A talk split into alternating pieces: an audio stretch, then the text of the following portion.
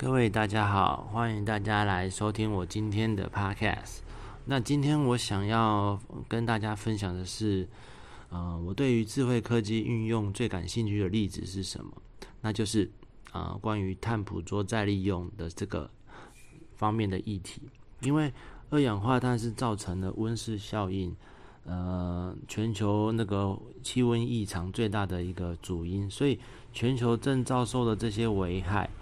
呃，比如说像天气，呃，夏天变得非常热啊，雨水下得非常大，所以这些情况呢，如果我们不不加以去呃改善的话呢，那情况就是会发展下去，人类在未来的生活中呢，将会将会造成变成从天堂变成地狱的这种窘境啊。所以为了解决这些呃这个二氧化碳这个问题呢，就有学者呃研究院的学者。他利用了情境的分析方法，设定了一些永续发展的情境。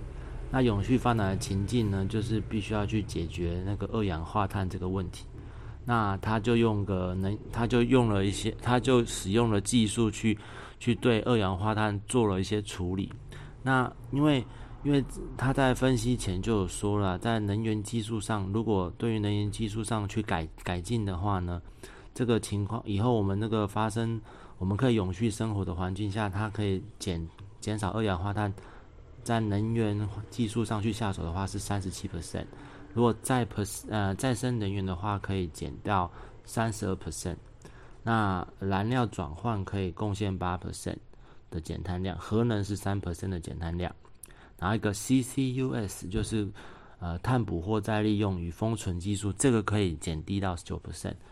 啊，其他是十一 percent，所以我就针对于今那个今天这个碳捕捉呃利用还有封存这个技术，跟大家再做多一点分享。二氧化碳捕获技术可以分为两种，一种是因为呃就是分成两种，这两种就是燃烧后的捕捉跟燃烧前的捕捉。那燃烧后的捕捉就是在燃料燃烧后，它会利用液态的溶剂在烟气中。去捕获二氧化碳，那燃烧前就会有另外一种做法，则是说先将燃料转化成二氧化碳还有氢气的各种混合气体，然后把它分成两种不同的流，二氧化碳流跟氢流，然后氢流作为能源使用，然后二氧化碳流就变把它抽起来做捕获，然后做再再封存啊或再利用这，比如诸如此类的做法。那目前二氧化碳呢，再利用的这个市场，就是说它可以变成，它有分成直接利用跟转呃转化利用。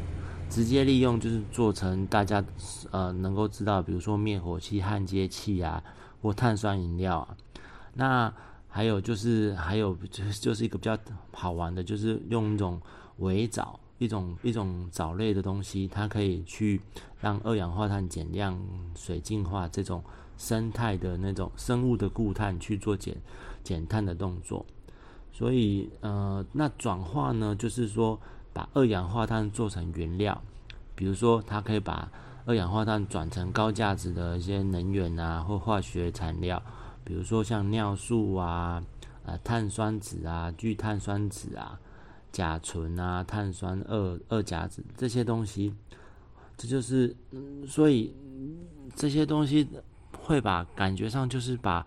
二氧智慧用智慧科技把二氧化碳变成了一个有有价值的东西，就像是把平平凡无呃平凡无奇的东西，一种废物的东西变成像黄金的一种概念，所以让我非常的呃呃惊艳，觉得想要把这些知识分享给大家。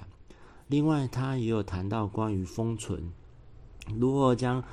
呃，不能。如果说也可以，因为量大的时候，他希望把一个有地方可以先储存下来的地方，所以他也谈到了关于封存。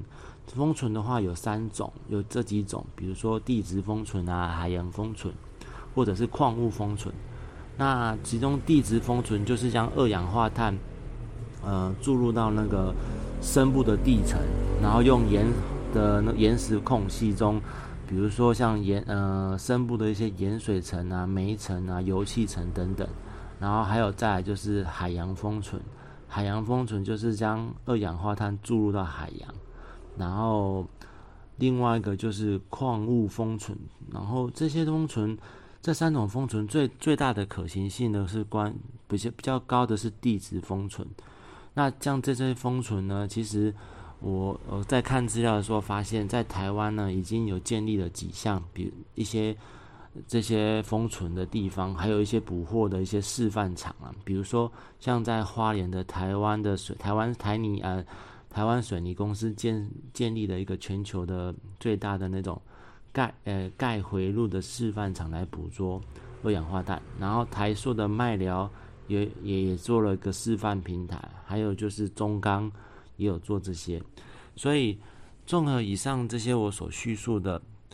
就是它让我觉得说，智慧科技带来的一个非常经验的一个运用方法，能够将我们以为无法捕捉的气体变成一个有用的黄金的一个概念。所以，谢谢大家收听我今天的 podcast，希望我的分享能够让大家产生一些共鸣。